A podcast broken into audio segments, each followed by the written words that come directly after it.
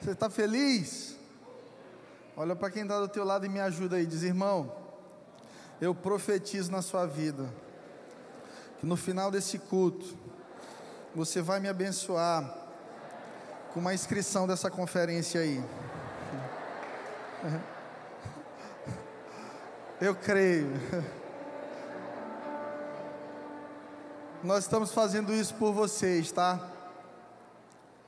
Algumas coisas na vida ministerial, na minha vida espiritual, eu continuo fazendo não mais por mim, mas pela próxima geração.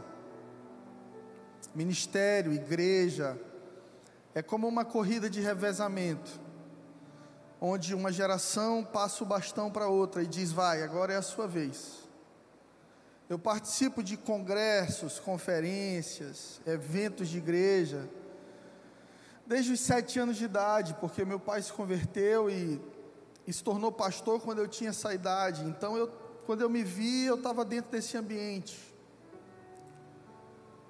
Então, muita gente pergunta assim, pastor, por que, que não para tudo no carnaval e cada um faz alguma coisa? E por que, que a igreja então cria um evento e reúne todo mundo? E, e ministra na vida das pessoas.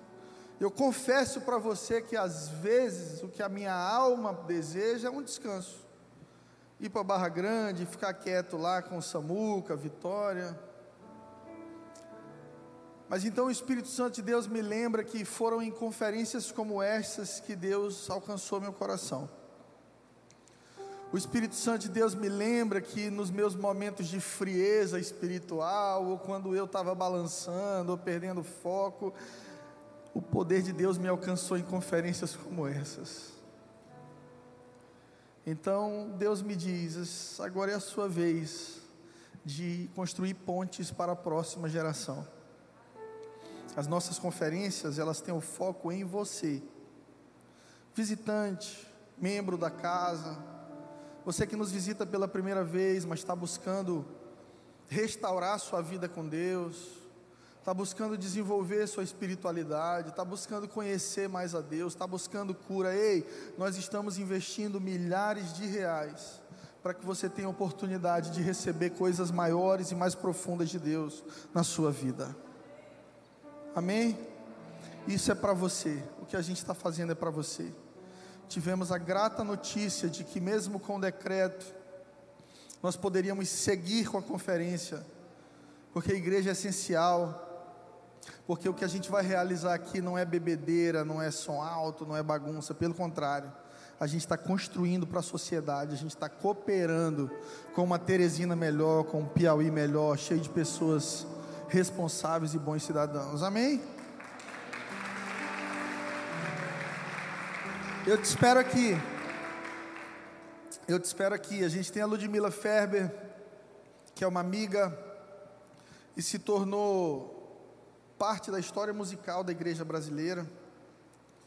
E está lutando contra um câncer muito agressivo.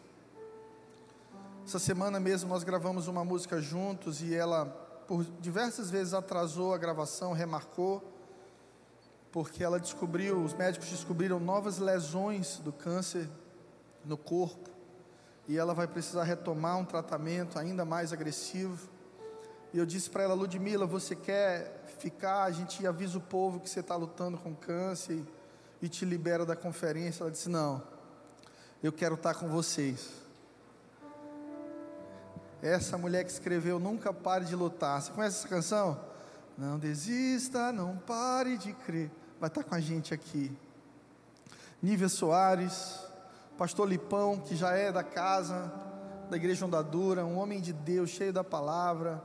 Pastor Ribamar Braga, que pastoreia na cidade de Pinheiro e tem mais de 10 igrejas abertas na cidade, está transformando aquela cidade. Pastor Ricardo Massai, que é um super companheiro nosso da Igreja Nova Aliança de Imperatriz no Maranhão, pregador, escritor e um advogado muito relevante. Então, assim, esquece programação de carnaval, arrasta para cima lá no link da igreja, reserva um assento para você aqui dentro enquanto ainda existem. O Marlon me falou que já está bem pertinho de encerrar. Pega a tua Bíblia, pega uma toalhinha para enxugar o choro, limpar a baba. Pega a tua Bíblia, senta aqui, que Deus tem lugares mais profundos para você. Abra sua Bíblia comigo, em Isaías 43, versículo 18. Nós viramos o ano há um mês atrás lendo esse texto, eu quero relembrar ele com você.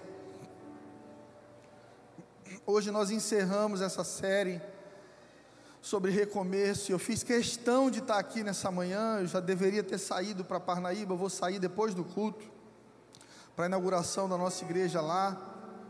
Mas fiz questão de estar contigo aqui pela manhã porque eu acredito, eu creio completamente que alguns de vocês aqui vão recomeçar para nunca mais serem os mesmos e para alcançar níveis mais altos na vida de vocês.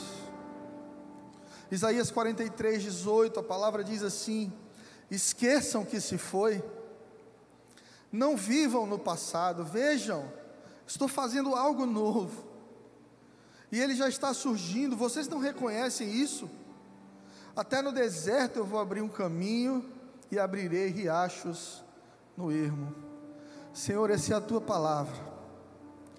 E nós nos submetemos à tua palavra nessa manhã e abrimos o nosso coração, Senhor. Fala conosco. Nós te damos a permissão nessa manhã de falar aquilo que o Senhor quiser falar para qualquer um de nós, para tocar na vida de qualquer pessoa aqui nesse lugar e transformar, Senhor. Faz o novo que o Senhor tem para fazer no nosso meio, em nome de Jesus. Amém. Eu leio esse versículo como se ele fosse uma advertência da parte de Deus, como se fosse Deus irritado, dizendo assim: Vejam, eu estou fazendo algo novo e está surgindo, vocês não reconhecem isso? Será que vocês não conseguem perceber que o novo se coloca diante de vocês? Parem de se relacionar com o passado. É Deus dizendo: esqueçam o que se passou. E que desafio é deixar o passado passar. A palavra de Deus diz também que vinho novo em odre velho vai machucar o odre e vai se gastar vinho à toa, vai se perder o vinho. Porque Deus não pode colocar coisas novas em estruturas velhas. Deus não trabalha com remendo. Deus não é Deus de gambiarra, Deus é Deus de perfeição. Tudo que Deus faz é perfeito. Então, quando você vem à presença de Deus para viver o novo, e pedindo a Deus um recomeço, pare de apresentar o Deus, o, o antigo, o antigo, o passado para Deus e dizer assim: arrume isso aqui para mim, Deus. Pega esse meu casamento velho, ferido, machucado, desgastado e, e faz um remendo aqui nisso aqui. Deus, não, não vou fazer isso não. Eu vou quebrar esse vaso por completo e eu vou refazer vocês dois de novo, para minha glória. Esqueça o que se foi. Não vivam no passado. Tenha sido ele maravilhoso. E todos nós temos boas lembranças do que passou. Mas Deus está dizendo: tira o olho de lá, porque o que está à frente é sempre muito melhor e maior do que aquilo que já passou. Eu vivi tempos gloriosos na igreja do meu pai, em São Luís do Maranhão, Igreja Batista do Angelim. Era um lixão que foi doado ao meu pai, dentista daquela região. Não passava coleta de lixo naquele lugar, e aí ganhamos o lugar onde todo mundo jogava lixo. E eu vi com os meus próprios olhos aquele dentista, meu pai, carrinho de mão, com todos os irmãos da igreja, aterrando o terreno, onde seria uma igreja para mais de 10 mil membros e tocaria as nações. Eu descobri os meus dons musicais, descobri o meu chamado pastoral ali. Foi naquele altar que eu confessei pecados e fui perdoado. Foi naquela igreja que eu apresentei para o meu pai a minha namorada Flávia Vocês conhecem ela? Que se tornou a mãe dos meus filhos. Mas o que aconteceria com Teresina se o meu coração ainda estivesse em São Luís? Vocês não teriam um pastor por completo. E vocês só têm um pastor por completo. Porque para mim, São Luís passou. Eu honro o meu passado. Eu agradeço a Deus por ele. Mas eu me relaciono com o meu futuro. Luiz Felipe mesmo me mandou de manhã cedo um banner daquele Instagram Teresina Ordinária, que diz assim: Teresina é melhor que São Luís. Eu digo, muito melhor, porque o meu futuro é sempre melhor do que aquilo que já se passou. Em qual área da sua vida você deseja viver um recomeço esse ano? Quais são as áreas em que você tem olhado demais para o que passou?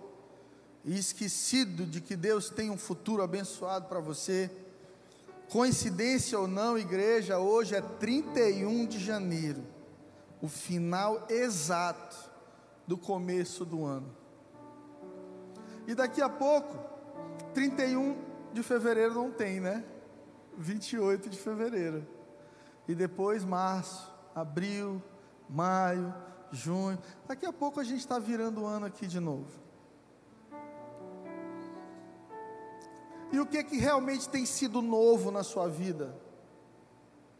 Ou você tem vivido aquilo que Cazuza cantava, quando dizia que a vida era um grande museu, um museu de grandes novidades. Será que a tua vida é só reviver o passado? Será que você é daquelas pessoas que tem álbuns em álbuns de foto, que ainda tem um umbigo do seu filho guardado? o vestido de noiva, o primeiro dente que caiu do filho. Cuidado! Honre o seu passado, mas ame o seu futuro. Não corra o risco de ser alguém que idolatra o seu passado, e é por isso que Deus está falando com Israel: esquece o que passou esquece o que passou, não vivam no passado. Eu sou sim o Deus da muralha de fogo, da coluna de fogo, o Deus que cobria vocês no deserto com uma grande nuvem os guiava, o Deus que tirou vocês do Egito e das mãos de Faraó. Eu sou o Deus que entregou as leis a Moisés. Sim, eu ainda sou esse Deus, mas olhem para o futuro, eu estou fazendo algo novo constantemente. Todo dia para Deus é um novo dia. Todas as manhãs, nós falamos sobre isso no domingo passado. As misericórdias do Senhor se renovam todas as manhãs. Hoje você acordou, Deus olhou para você e disse: Eu tenho algo novo para a sua vida.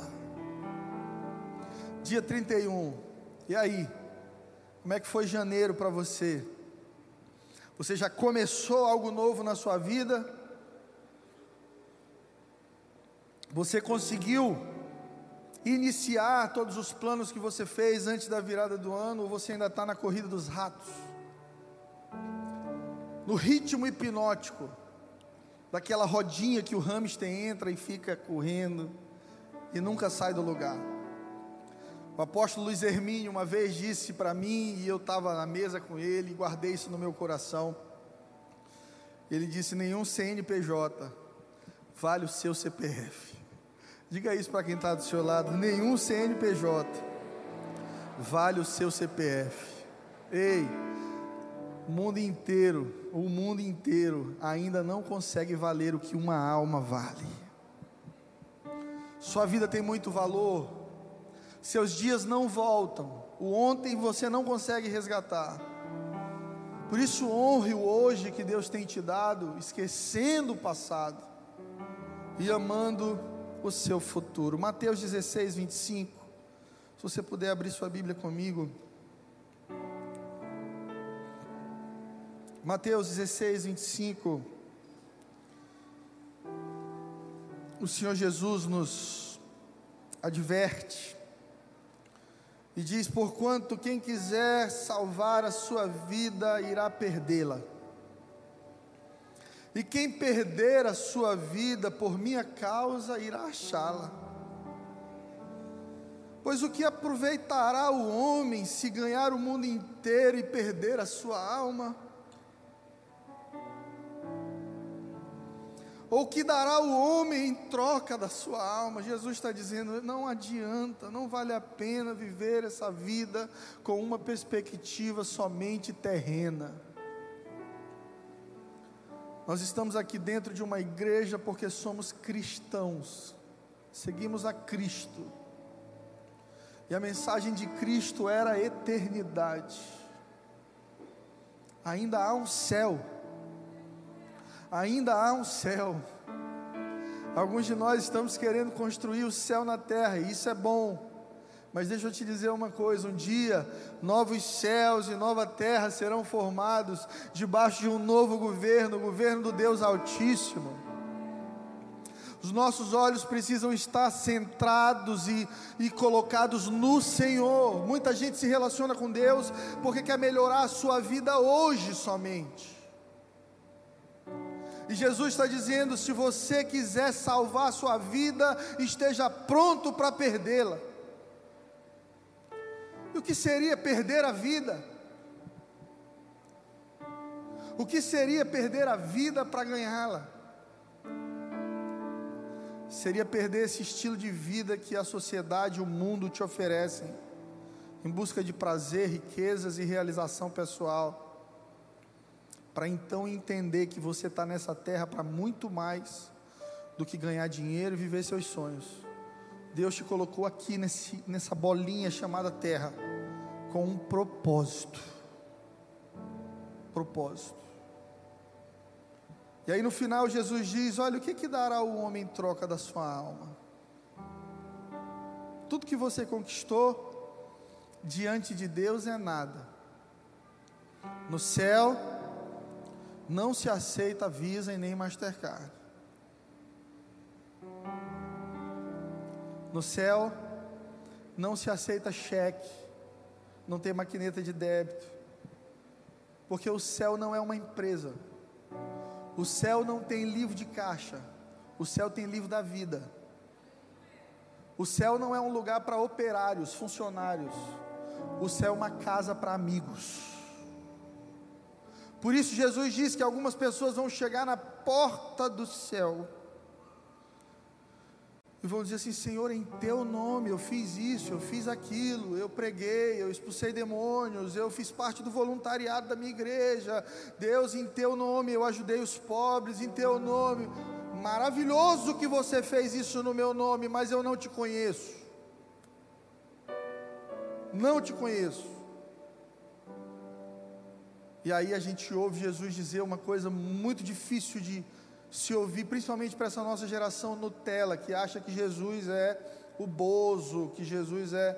Você lembra do Bozo? Eu estou ficando velho, gente. Jesus é um Teletubbies, um banana de pijama, gente boa, ele aceita tudo. É, para Deus, Deus é amor, Deus não julga ninguém, está tudo na paz. Ei, Deus se ira e Deus julgará as nações, está na Bíblia. E esse Jesus que é amor diz assim: aparta-te de mim, para longe de mim.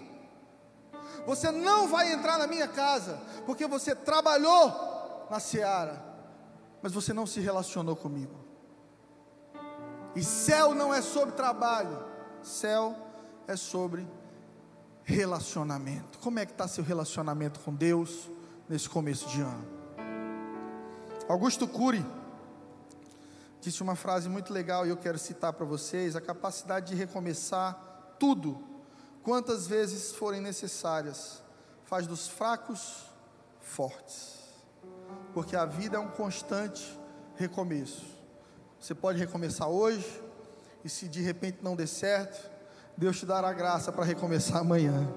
E se amanhã você não acertar tudo que você queria, depois de amanhã você pode tentar de novo e depois. E viva sempre constantes recomeços, porque recomeçar faz parte da natureza de Deus. Como diz o vendedor de sonhos, já assistiu esse filme? Do Augusto Cury. O cara tá lá na marquise do prédio, pronto para se suicidar. Ele vai pular, para ele não há esperança. Ele não acredita num recomeço. Então chega o vendedor de sonhos e diz para ele: Eu vim aqui te vender uma vírgula. Não coloque um ponto final naquilo que Deus deseja te dar uma vírgula. Existem momentos difíceis, existem momentos de dúvida, existem momentos onde a nossa fé é abalada, onde a gente balança, mas não somos nós que devemos colocar pontos finais na nossa história, porque essa caneta não está somente na nossa mão, também está nas mãos de Deus. Compre uma vírgula em 2021, respira e continua. Perceba aquilo que deu certo e aquilo que deu errado no seu passado e permaneça, continue a sua história. Eu quero rapidamente citar três pontos que Deus exige de você para viver um recomeço. Inclusive, se eu não me engano, tem sido essa a tônica de Flávia todo mês de janeiro. Você pode recomeçar, ela tem um curso sobre isso que tem ajudado muita gente. Se você não segue, Siga lá, arroba Flávia Reis, no Instagram, no YouTube. Eu acredito que pode abençoar a sua vida, tudo que ela tem ministrado ali. A primeira exigência de Deus para que você recomece, está lá em Josué, capítulo 1, versículo 1 e versículo 2. Quando Moisés havia morrido,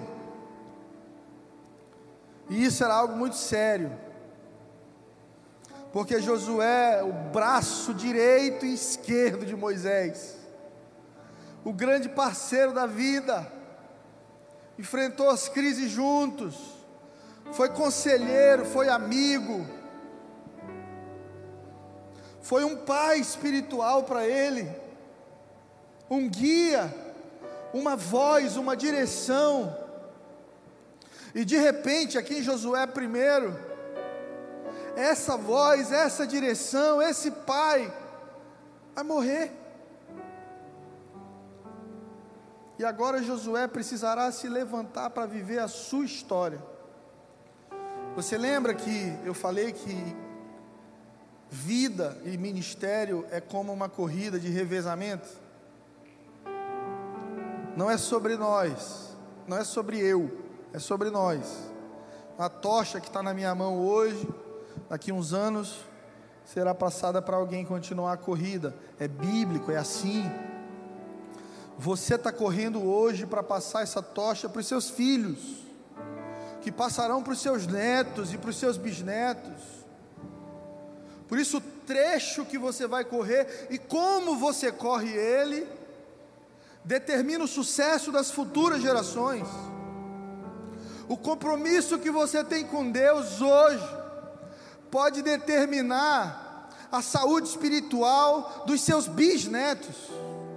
A velocidade que você imprime com Deus na caminhada hoje pode salvar as suas futuras gerações. Se você é relapso com Deus, não ore pedindo a Deus por filhos cheios do Espírito Santo, porque a tocha está na sua mão hoje. É duro de falar isso, eu vou falar de novo. Se você é relapso com Deus, não espere que os seus filhos sejam cheios do Espírito Santo. Porque quem está modelando a próxima geração é você. Você sabia? Essa é uma pesquisa do Gary Chapman, escritor do As Cinco Linguagens do Amor. Que filhos de suicidas tem 85, 86% de chance mais de serem suicidas também. Filhos de pais violentos, filhos que assistiram o pai bater na mãe, tem 86% de chance de baterem nas suas esposas também. Filhos de alcoólatras, tem 86% de chance de serem alcoólatras. Filhos de homicidas têm 86% de chance de serem homicidas. O que é que você está passando para frente? O que que você está promovendo para o recomeço da sua próxima geração.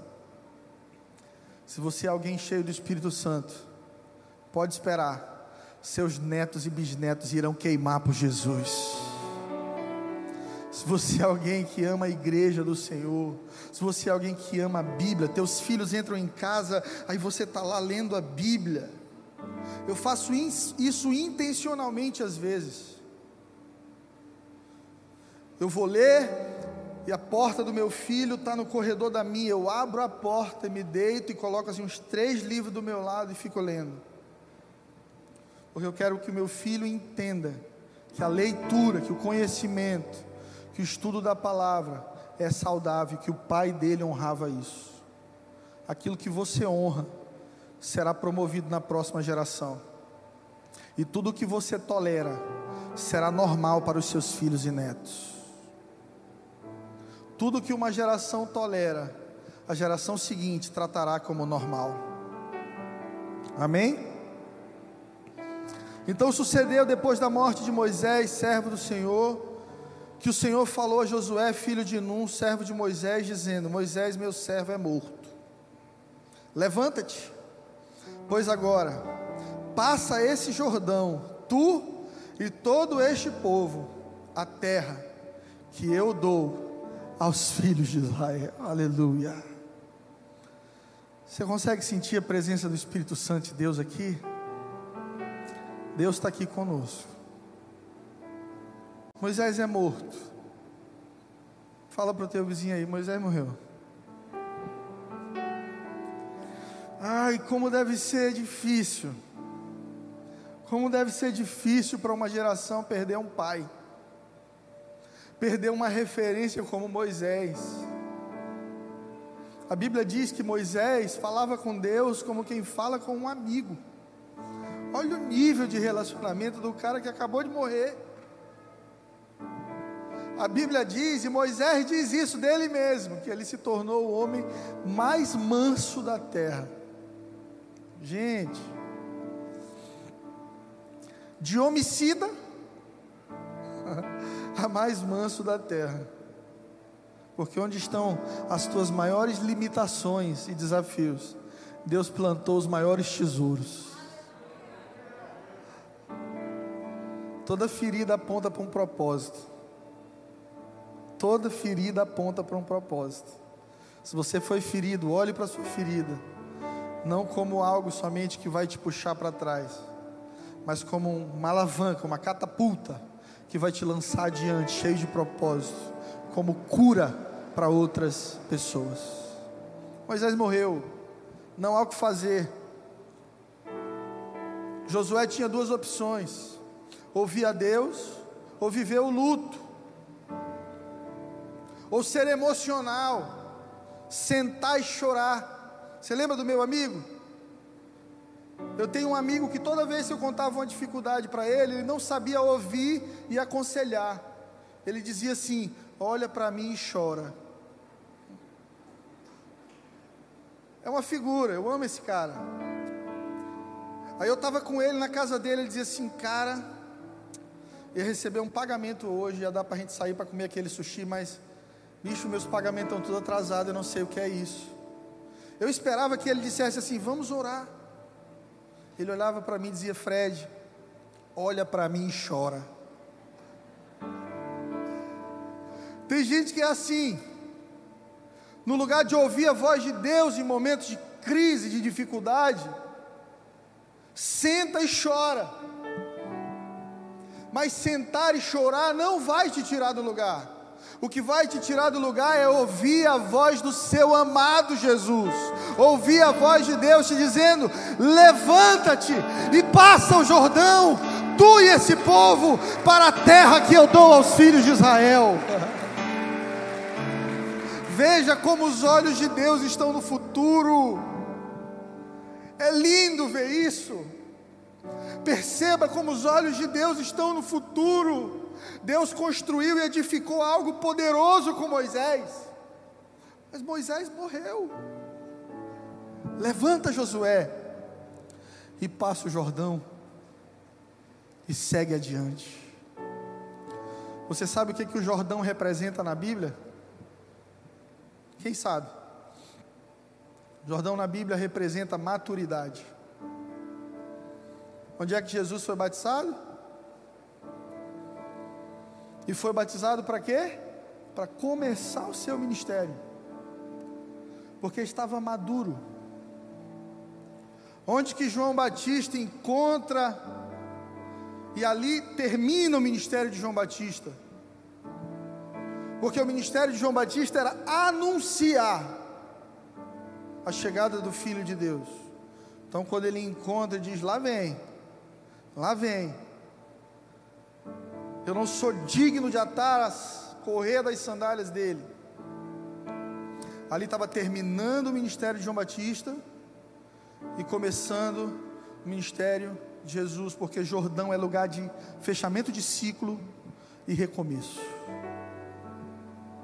Sabe para onde Deus está te levando? Para o Jordão. Deus está levando alguns de vocês aqui nessa manhã em direção ao Jordão, para que você feche alguns ciclos do passado e para que você aprenda a passar pelo Jordão para possuir a terra prometida que o Senhor deu a você e aos seus filhos. Todos nós temos uma terra prometida. Quem tem uma terra prometida aqui, levanta a mão. Amém. Mas terra prometida é para quem está pronto para atravessar o Jordão. Terra prometida é para quem já encerrou ciclo com o passado. Terra prometida é para quem esqueceu, abandonou, largou, deixou para trás o Egito. Eu já preguei sobre isso aqui para vocês, você sabe o que é que acontece com o povo de Israel quando chega diante da terra prometida. A maioria tinham 12 espias, dois, Josué e Caleb, dizem: Vamos embora a gente está pronto, a terra é boa, é nossa, Deus falou, vamos para cima. Dez disseram: não, nós somos pequenos demais, vai dar muita confusão para tomar posse disso aí, porque todo covarde também é um medroso espiritual. Todo covarde aumenta o poder do diabo e diminui o poder de Deus. Todo inseguro promove o poder do diabo e diminui o poder de Deus. Ele diz: é muito difícil servir a Deus. É muito difícil viver uma vida de fidelidade à minha esposa. É muito difícil viver uma vida ativa na igreja. É muito difícil ser honesto. É muito difícil passar o Jordão. Me deixa aqui, Senhor. Deixa eu me relacionar com o Egito, com os costumes do Egito, porque é confortável para mim viver assim. Ainda que eu morra no Egito, minha mãe está me ligando. Oi, mãe. Eu estou pregando agora. Um beijo. Tá bom. Tchau. Tá rindo. Mãe, a gente tem que atender. A falta de comunhão com Deus gera covardia. A falta de comunhão com Deus ela dá espaço ao medo. E, e a palavra de Deus diz que Deus não nos deu espírito de medo, mas de moderação. Então, uma geração inteira, eu estou falando aqui de 4 milhões de pessoas, morreram no deserto, para que agora Josué e uma nova geração pudessem passar o Jordão e alcançar a promessa. Deus tem um Jordão para você, e você não pode recuar. Moisés vai morrer, e vai chegar a hora de você ser o protagonista da sua história com Deus. Nós colocamos colocamos toda a nossa esperança em Moisés. É muito fácil, como diz a canção que a gente canta aqui, dizer: Moisés, suba em meu lugar. Vai lá, Moisés, vai no meu lugar, encontra com Deus no meu lugar, fala com Deus no meu lugar, se santifica no meu lugar, paga o preço no meu lugar e só vem me trazer a resposta, só venha me trazer a mensagem. É muito mais fácil do que subir o monte como Moisés fez. Mas Deus te criou, Deus te construiu, Deus te colocou nessa geração, Deus te chamou do ventre da tua mãe para que você suba o monte também. Porque Moisés vai morrer.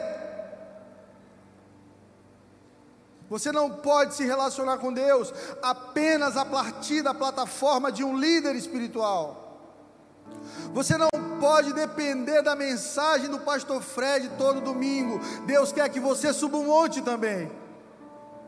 Se eu fosse um manipulador, se eu fosse um pastor prosélito, eu iria criar uma igreja para depender de mim. Eu, somente eu seria a voz. Você conhece gente assim? Cuidado. Olha, você viajou e não me pediu a bênção. Cuidado para não morrer no caminho. Como é que é? Você abriu uma empresa e não me chamou para derramar o óleo santo de Israel nela. Ah, vai falir, vai quebrar. São líderes religiosos que geram a dependência do povo em si. Isso é maligno. Deus não te criou para mandar Moisés subir no seu lugar. Deus quer que você suba. Agora, para subir o monte, você precisa passar pelo Jordão. O livro de Salmos diz: Quem subirá ao monte santo do Senhor? Quem subirá ao monte da presença? Aquele que tem mãos limpas e um coração puro. Você lembra que Deus manda Moisés colocar a mão no peito? E quando Moisés olha para a mão, ela estava leprosa. Aí Deus diz: Coloca de novo, Moisés, a mão no peito. Aí ele coloca, a mão está sã. Era Deus dizendo para Moisés: Ei, cuidado, se as tuas obras, porque mãos na Bíblia representam obras, não estiverem de acordo com o teu coração, você está doente. Você tem lepra espiritual. Não adianta doar dinheiro na igreja e continuar desonrando sua família. Não adianta doar dinheiro na igreja e não subir o monte para olhar nos olhos, na face do seu Deus e dizer: Eu te amo mais do que a própria vida, Deus. Não adianta servir na casa de Deus e não se relacionar. Porque Deus não é serviço, Deus é relacionamento. Serviço flui a partir do relacionamento.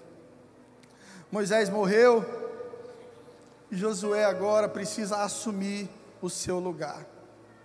Todos nós aqui temos um Moisés na nossa vida. Alguém que começou a caminhada com a gente. Alguém que pegou na sua mão e disse: Bora, agora tu vai ser crente. Vamos embora, vamos caminhar.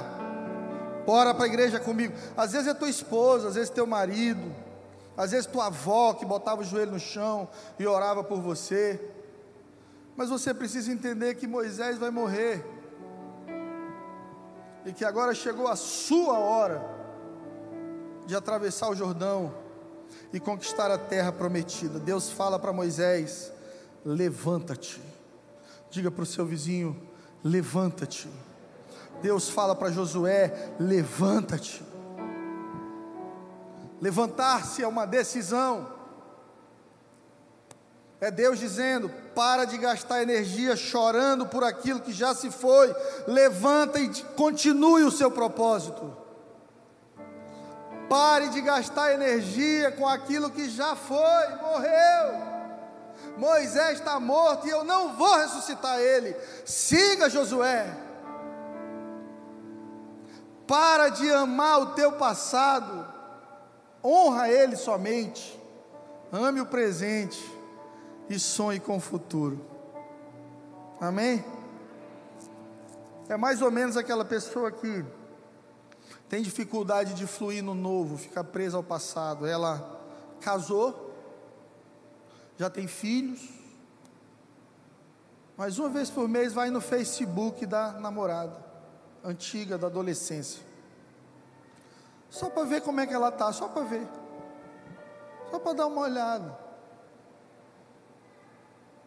É a pessoa que mudou de emprego, mas quando está no horário de almoço, liga para os amigos do antigo emprego. E aí, como é que está aí? E os amigos do atual emprego estão sozinhos, almoçando juntos do outro lado. E você nunca vai conseguir construir ponte e amar o presente, porque ainda se relaciona com o passado. É gente que mudou de igreja, mas fica pensando: ah, lá na outra não era assim. Ah, mas na outra igreja meu pastor pregava de terno, pastor Fred usa umas calças rasgadas, velha.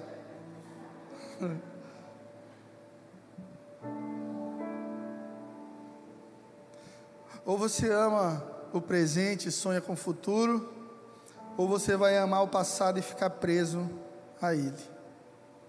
Eu quero te estimular nessa manhã a se levantar. É tempo de recomeçar. Lucas 15, filho pródigo, no versículo 11, toma essa decisão. E a Bíblia diz assim: caindo em si, ele disse: Quantos trabalhadores do meu pai têm pão em abundância, e eu aqui passando fome? Levantar-me-ei e voltarei para o meu pai. Isso é poderoso. Levantar-me-ei. Deus não diz para os companheiros de Josué: levantem ele. Deus diz: levanta. Deus não diz para o pai do filho pródigo: vai buscar teu filho. Deus toca no coração do filho para se levantar e encontrar o pai, porque existem fluxos, processos e princípios nos fundamentos e relacionamentos de Deus. Existem ovelhas e filhos que o bom pastor deixa as 99 e vai resgatar. Existem filhos que o pai fica na janela, na porta de casa, só esperando, caso o filho volte. Porque algumas pessoas precisam passar pelo processo de decidirem se reerguer, decidirem recomeçar. Pare de colocar a responsabilidade da sua vida espiritual na mão dos outros. Você é que tem que se levantar e atravessar o seu Jordão. Ah, se eu fosse amigo do pastor. Ah, se meu discipulador me desse mais atenção. Ah, se eu tivesse nascido numa família evangélica. Ah, se isso. Ah, se aquilo. Ah, se meu pai tivesse sido um pai mais presente. A gente coloca a responsabilidade na mão de todo mundo. Mas chega uma hora que é Deus quem diz para a gente, igreja: Ei, Moisés morreu. Tua referência morreu. Levanta você agora e seja uma referência daquilo que você deseja transformar.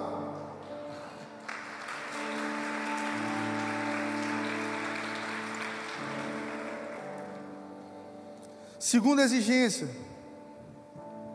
de Deus para a gente recomeçar: encare os problemas.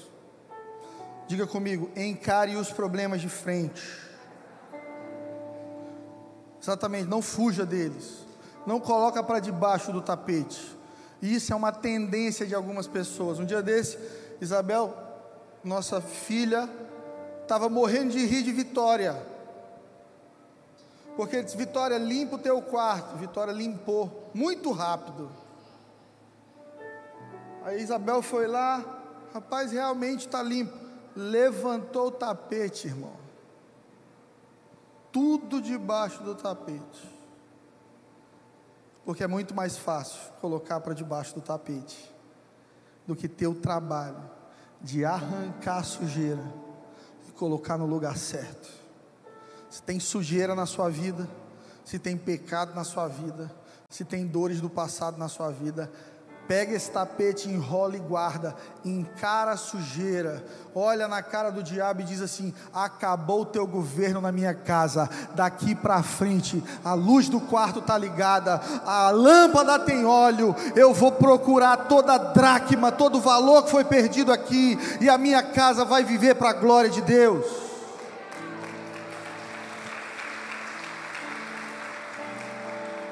Deus diz: Não fui eu que ordenei você, Josué. Josué 1,9. Seja forte e corajoso, não se apavore nem desanima, pois o Senhor, o seu Deus, estará com você por onde você andar. Deus está dando para Josué a melhor garantia que alguém pode ter na vida. É Deus dizendo: Eu estou contigo em cada passo que você der. Se você for para a direita, eu estou contigo na direita. Se você mudar de lado, eu estou do outro lado contigo. Eu sou a tua sombra, eu vou à tua frente, eu estou dos teus lados. Josué, não desanima, não tenha medo. Chegou a tua hora e eu estarei contigo, como estive com Moisés. Que coisa poderosa! É saber que Deus sim esteve com a geração passada, mas agora Deus está com essa. Você conhece crente saudosista? Quem conhece? Ah, bom era na minha época que a gente subiu o monte para as vigílias. Ah, bom era na minha época, a gente tinha o culto, oração da madrugada, era a noite todinha no Charabacantas. Bom era na minha época que a gente pegava milheiros de, de, de folheto e saía dando nas praças. Pessoas que se relacionam ao passado. Deus esteve com Moisés, mas agora Ele está dizendo: Josué, não desanima, eu estarei com você por onde você andar. Deus é um Deus geracional, é Deus de Abraão, de Isaac e de Jacó. É Deus de Fred, Deus de Samuel e Deus do netinho que virá daqui a alguns anos. O que você está construindo com Deus hoje, os teus recomeços necessários de hoje, podem promover a tua família no futuro a passar o Jordão e alcançar a terra prometida. Amém? Terceira exigência para a gente finalizar. Deus vai dizer assim para Josué: Não te mandei eu. Porque é engraçado que a gente gosta de discutir com Deus. Quem é que gosta de discutir com Deus? Ninguém levanta a mão, mas todo mundo gosta. Só não foram sinceros. Deus diz assim: faz desse jeito. Mas Senhor, desse jeito. Não, Senhor. Desse jeito não. Eu acho que isso é o diabo que está falando comigo. Eu não vou fazer desse jeito. Rapaz, vai lá, peça perdão, vai lá, abençoe, perdoe. Não, não vou perdoar coisa nenhuma, não. Quem perdoa é Deus. Nós queremos argumentar com Deus e Josué queria argumentar com Deus. Aí Deus vem e diz assim: Ei, não estou dizendo para você ir. Seja forte e corajoso não te apavora, não desanima. Não estou dizendo para você ir, te esforça e tenha bom ânimo.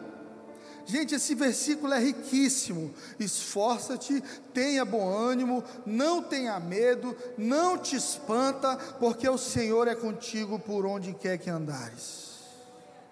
Eu poderia fazer uma pregação inteira só sobre esse versículo. Não te mandei eu, aonde está o poder de Deus nas nossas vidas? Em ir debaixo de uma palavra de Deus. Por que, que estamos indo para Parnaíba? É porque a igreja agora virou McDonald's. Onde você for vai ter uma. Não. É porque Deus nos deu uma palavra de que nós estaríamos em Parnaíba. Igreja não é McDonald's. Igreja é família, casa de Deus. Por que, que eu casei com esta morena bonita? Eu fui orar. Fui orar, fui conversar com meu pai, que era meu Moisés na época. Dizendo assim: aí, caso ou não caso com ela? Ele disse: Rapaz, que morena bonita você arrumou. Foi a primeira frase que ele me disse. Depois ele disse: Filha, ela é médica, tu é missionário. Tipo assim, tem certeza que esse tanto de areia cabe neste caminhão? Diz, pai, eu vou dar muitas voltas para carregar essa areia toda.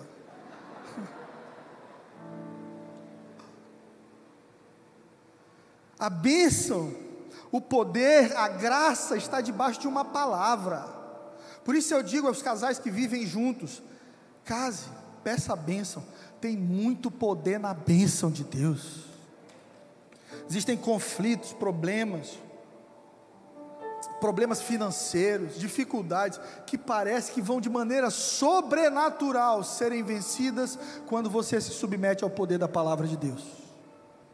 Então, se foi Deus que mandou, confia, Deus vai cuidar de ti.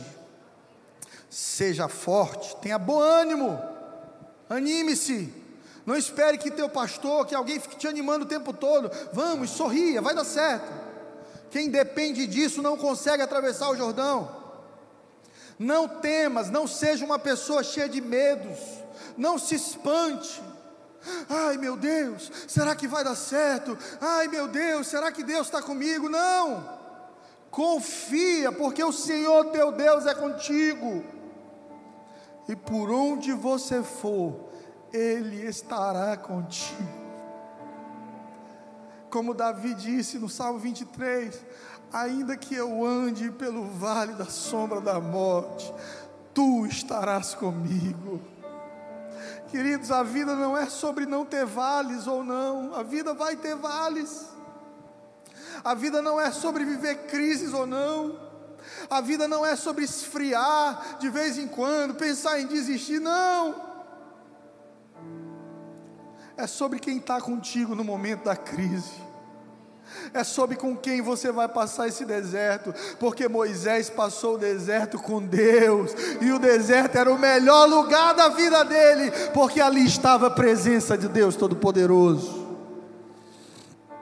A palavra diz que durante o dia Deus era uma nuvem de glória, porque faz muito calor no deserto, em Teresina também. Aí você imagina que no BR Obró, Vou começar a orar por isso. Uma nuvem nublada cubra Teresina. Aí o solzão vem, mas está todo o tempo gostosinho. É Deus dizendo: A minha presença vai te proteger do calor do sol. De noite, em ambientes desérticos, faz muito frio. O deserto ele é extremo, ele é calor durante o dia e à noite muito frio. E, e aí Deus então mudava, Deus se tornava uma coluna de fogo. É Deus dizendo: para cada situação eu estou na tua vida de uma maneira, para cada luta eu me apresento de uma forma, para cada desafio eu serei a provisão na tua vida. Sem dúvida, o desânimo é o maior obstáculo de todos. Mas Deus, nessa noite, quer tirar o desânimo do teu coração e te dizer: levanta Seja forte, corajoso, tenha bom ânimo, não temas, não te espanta. Até quando você acha que não sou eu, eu estou no controle te dirigindo para o melhor. Todas as coisas cooperam para o bem daqueles que amam a Deus.